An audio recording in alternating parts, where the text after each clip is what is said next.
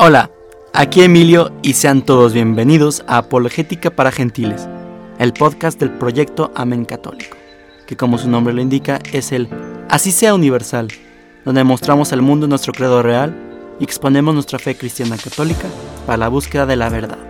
Así que, si eres uno de los que está interesado en descubrirla, súbete al barco con nosotros y surquemos juntos a un nuevo horizonte.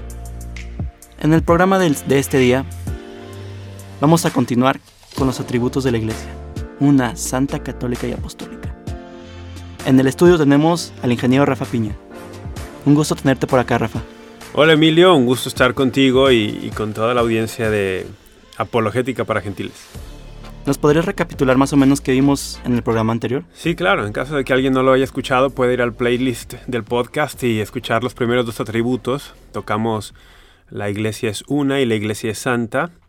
Entonces hay que recordar, estos son atributos que el credo niceno constantinopolitano marca, los, los padres de estos concilios decidieron para distinguirse de las ideas heréticas de su tiempo, eh, manifestar por escrito la fe católica de manera que quien quisiera adherirse a ella la pudiera profesar solemnemente en la asamblea litúrgica.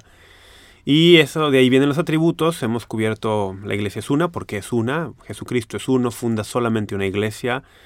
Y la iglesia es santa en primer lugar porque su fundador es santo y porque su fundador, siendo santo en su calidad de Dios, le comunica la santidad a los miembros de la iglesia. Eso no hace a los miembros de la iglesia en la tierra cristianos perfectos, ¿no? Nos hace cristianos en camino de perfección, en no nos hace santos ya terminados completos, somos santos en proceso, pero esa santidad es comunicada por aquel que es santo por naturaleza, que es Dios y de ahí que la iglesia tenga como su característica distintiva esta santidad, aunque, aunque sigamos siendo pecadores los que la componemos aquí en la tierra, ¿no? Perfecto. Este día hablaremos de católica, nuestro tercer atributo. ¿Desde dónde podemos referirnos en la historia que viene católica? En el año 115, 105, eh, perdón, Ignacio, San Ignacio de Antioquía escribía a los cristianos de Esmirna, donde esté el obispo, allí también estará la comunidad cristiana, porque donde está Jesucristo, allí está la Iglesia católica. Bueno, definamos la palabra católica. Viene del griego katajole, que quiere decir pertenencia a la totalidad. Bueno, ¿nos puedes explicar según si somos católicos según la totalidad o según la integridad? Sí. Este aspecto de la Iglesia como católica es muy importante porque muchas personas, por ejemplo, en el mundo cristiano no católico, concretamente el mundo cristiano evangélico, van a decir, en la Biblia mm, no aparece nunca el adjetivo católica para referirse a la iglesia. Y ciertamente no aparece, ¿no? No al menos explícitamente. Y como ellos viven su cristianismo bajo el presupuesto de la sola escritura, solo lo que aparece en la escritura, pues es uno de sus argumentos, ¿no? Eh, allí nunca se menciona que sea católica. Sí, explícitamente no, pero implícitamente está por todos lados. Ahora, los cristianos católicos sabemos que la sola escritura es un principio no bíblico por sí mismo. En ningún lugar la escritura habla de que solamente lo que esté escrito debe ser considerado para hacer la regla de fe y moral de los cristianos. Curioso. Ahora, en el caso que mencionas, me gusta mucho San Ignacio de Antioquía, que escribe estas cartas famosas a inicios del siglo II. Estamos muy, muy cerca del acontecimiento cristiano de la encarnación, la muerte, resurrección, ascensión de Jesucristo. De hecho, hay que mencionar que San Ignacio de Antioquía era discípulo de Juan. Sí, es uno de esos, de esos discípulos. Estamos hablando de los padres que se consideran padres apostólicos, los padres de la iglesia que son los sucesores inmediatos de los apóstoles. Y allí aparece ya el término católica, como tú has dicho, ¿no? En, este, en esta carta. Si aparece ya por escrito en este momento, nosotros perfectamente siguiendo las reglas de uso común para cualquier otro documento y cualquier otro uh, uso o término que aparezca por escrito en algún, en algún lugar, si está por escrito en este año, es que el uso era común eh, años antes incluso. Es, mucho anterior la, la, forma oral de algún término que su uso escrito. Entonces, si a principios del siglo II tenemos ya evidencia escrita de el católica para referirse a la iglesia de Cristo, es que mucho antes ya se utilizaba entre las comunidades. Ahora tú preguntabas, ¿qué, hacia dónde va este, este término, no? Hacia la universalidad, hacia... ¿Cuál era tu otra, tu otra cuestión? Hacia la integridad. Hacia la integridad. Bueno, vamos. Eh, lo de católica se refiere a, a la universalidad en cuanto, por ejemplo, a extensión geográfica o alcance, sí, por un lado, pero también en cuanto a contenido de muchas cosas, por ejemplo, contenido de enseñanza. También se refiere a la gobernabilidad. Esta iglesia tiene un solo gobierno que es universal. Esta iglesia también, podríamos decir, es según la totalidad, que es una de sus acepciones en el griego, porque ofrece la totalidad de las vías de salvación. Ofrece el Evangelio íntegro, no mutilado. Ofrece las escrituras completas.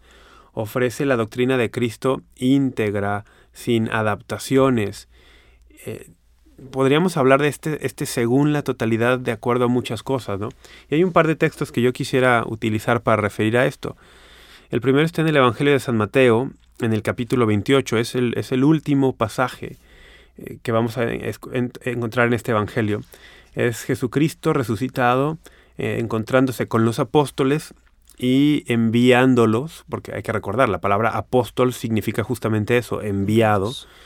Y los está enviando, pero no los envía con a que vayan y se las ingenien por su cuenta. El texto dice, lo leemos para que para no, no inventar aquí, es Mateo 28 a partir del 18. 18. Dice, Jesús se acercó a ellos y les habló así. Me ha sido dado todo poder en el cielo y en la tierra. Entonces de entrada le está diciendo, el poder es mío. Él en su calidad de Dios tiene todo el poder. Pero al haberse encarnado ahora tiene todo el poder también en, todo lo que respecta a humano porque lo ha hecho suyo. Eh, digo, ya lo, siempre lo ha tenido, pero ahora puede como un rey que ha conquistado un territorio eh, decir esto es mi derecho, yo lo he ganado, ¿no? Vayan pues y hagan discípulos a todas las gentes con todo el poder en el cielo y en la tierra que tiene Jesucristo y que les da a los apóstoles, los envía. Entonces los apóstoles van, van no con la fuerza humana, sino con el poder divino. Vayan, y aquí empieza esta idea de la totalidad, ¿no? Es todo el poder de Jesucristo. Vayan y hagan discípulos a todas las gentes. El Evangelio ha de ser anunciado a todos, y el cristianismo será la primera religión de alcance universal en la historia. Previo al cristianismo, las religiones tenían una dimensión nacional. Sí. De hecho, al, grado que era difícil distinguir si tú decías, ah, es judío. Oye, ¿te refieres a una raza? Bueno, sí. ¿Te refieres a una religión? Sí, también. Es un griego en la antigüedad. ¿Te refieres a una, una nacionalidad, una raza? Sí. A una religión también. Sí, claro. Es un romano, igual, mismo caso. Eh, eh, se identificaban las, las nacionalidades, hoy diríamos nacionalidades, ¿no? las razas con las religiones. De pronto llega el cristianismo y con este mandato de Jesús, vayan y hagan discípulos a todas las gentes, está diciendo, esto es mucho más que solo para los judíos. Y San Pablo retomará estas ideas muchísimo en sus cartas, será una de las grandes tesis centrales de las cartas de Pablo. Ya no importa si eres judío o griego, si eres esclavo o libre, si eres rico o pobre, Cristo te ha redimido. Esto viene por iniciativa de Jesucristo. Esta predicación universal, este anuncio universal, esta salvación para todos es de Jesucristo, es su iniciativa. Vayan a todas las gentes, bautizándolas en el bueno, perdón, hagan las discípulos, bautizándolas en el nombre del Padre y del Hijo y del Espíritu Santo. Y enseñándolas a guardar todo lo que yo les he mandado. Aquí aparece otra vez este todo, ¿no? Entonces ya tenemos el yo tengo todo el poder, vayan. Vayan a todas las gentes enséñenles a guardar todo lo que yo les he mandado. La iglesia en este sentido se concibe a sí misma a lo largo de los siglos no como la que recibe el contenido del, anuncio de la salvación y lo edita a comodidad o a conveniencia y transmite aquellas partes que resultan convenientes en un tiempo o en otro. No, no, la iglesia no, no, no nos concebimos como los editores del Evangelio, sino como los que reciben y custodian para luego transmitir a la siguiente generación. El Señor dice muy claramente, enséñenles a guardar todo lo que yo les he mandado. Esto es algo que vamos a ver a lo largo de los siglos que no sucede en otras comunidades que se separan de la Iglesia Católica, porque van quitando aquí, quitando allá enseñanzas que resultan incómodas, que resultan inconvenientes, que no son tan atrayentes.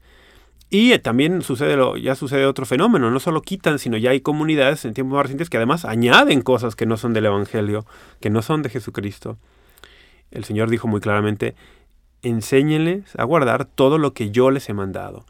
Esto está contenido en la Sagrada Escritura, sí, pero en primer lugar en la Sagrada Tradición. De hecho, la Sagrada Tradición tiene su origen aquí. La Sagrada Tradición es lo que los apóstoles reciben de Jesucristo, ya sea por enseñanza de su palabra, por su ejemplo, por las instituciones que él mismo le eh, hizo, creó, vamos, instituyó, y que entonces ellos continúan con ellas y transmiten a las siguientes generaciones. Después el pasaje continúa, el Señor dice, y he aquí que yo estoy con ustedes todos los días hasta el fin del mundo. Es, la cuarta aparición del todo en este breve pasaje. Todo el poder, discípulos, todas las gentes, enséñenles todo lo que yo les he mandado, estoy con ustedes todos los días hasta el fin del mundo. Aquí yo veo una prefiguración de la Eucaristía también. Sí, claro. Yo estoy con ustedes todos los días y el católico sabe que el Señor está con nosotros en distintas formas, está su presencia, por ejemplo, en la comunidad, donde dos o tres se reúnen en mi nombre, yo estoy allí en medio de ellos, ok. También está la presencia en el creyente individual, el que me ama, cumple mi palabra y mi Padre y yo habitaremos en él, ¿sí? Pero también está su presencia, por ejemplo, en las obras de caridad. Cuando le dieron de comer a uno de estos, me dieron de comer a mí. Y por último, muy importante, su presencia sacramental. Este es mi cuerpo, esta es mi sangre, tomen y coman, tomen y beban todos de él. Entonces la presencia sacramental del Señor está asegurada, la presencia en la comunidad está asegurada, la presencia en la oración individual está asegurada, la presencia de Cristo en el pobre, en el necesitado está asegurada todos los días.